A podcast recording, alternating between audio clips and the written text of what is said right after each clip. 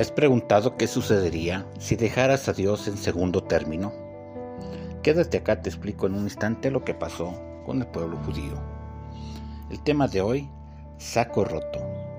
La cita bíblica le he tomado de Ageo capítulo 1 versículo 6 que dice, Ustedes siembran mucho y cosechan poco. Comen y no calman su hambre. Beben y no calman su sed se abrigan y siguen teniendo frío, y el sueldo que les pagan no les alcanza para nada.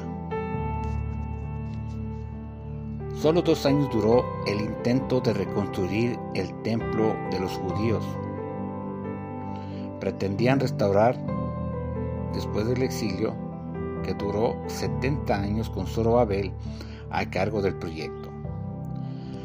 14 años de abandono de abandono y olvido y una atención desviada por satisfacer sus prioridades.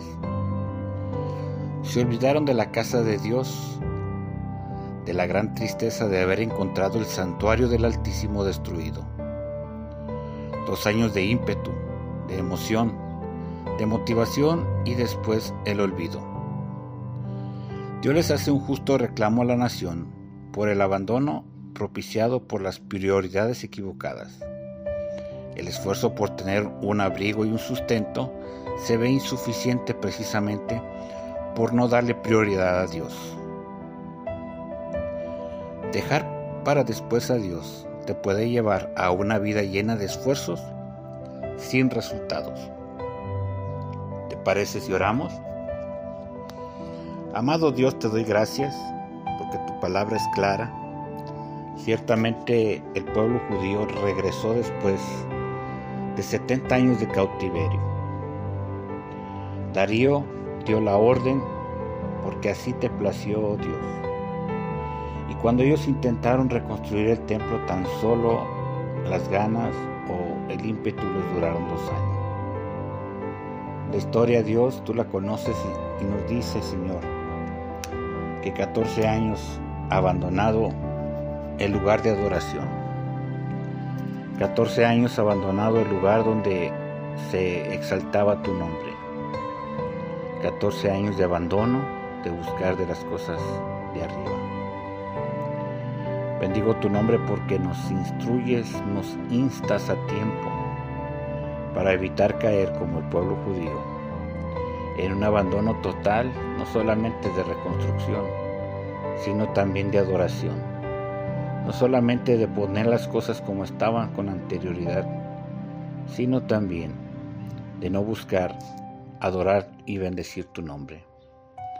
Gracias por esta palabra a tiempo. Que no pongamos otra cosa sobre ti más que tú en primer lugar. Permite, Señor, que cada día tengamos motivos, en nuestra mente haya frescura para poder adorarte y bendecirte poder darte gracias, no olvidarnos, no esperar hasta el domingo, no esperar hasta un específico día y darte gracias y adorarte y buscarte. Señor, que sea todos los días, que sea el deseo de nuestro corazón, amarte, obedecerte y servirte. En el nombre poderoso de Jesús te doy gracias. Amén.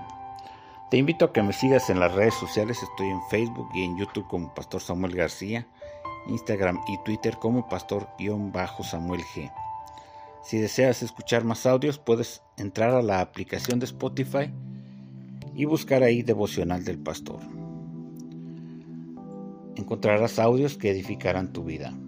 También puedes suscribirte al WhatsApp al 33 19 44 90 40 para recibir el devocional todos los días. Me dará un gusto atenderte. Recuerda que este número es exclusivo para WhatsApp. Mi nombre es el pastor Samuel García. ¿Qué te parece si nos vemos o nos escuchamos en la próxima transmisión? Dios te bendiga y recuerda esta afirmación, dejar para después a Dios te puede llevar a una vida llena de esfuerzos sin resultados favorables. Dios te bendiga. Hasta la próxima.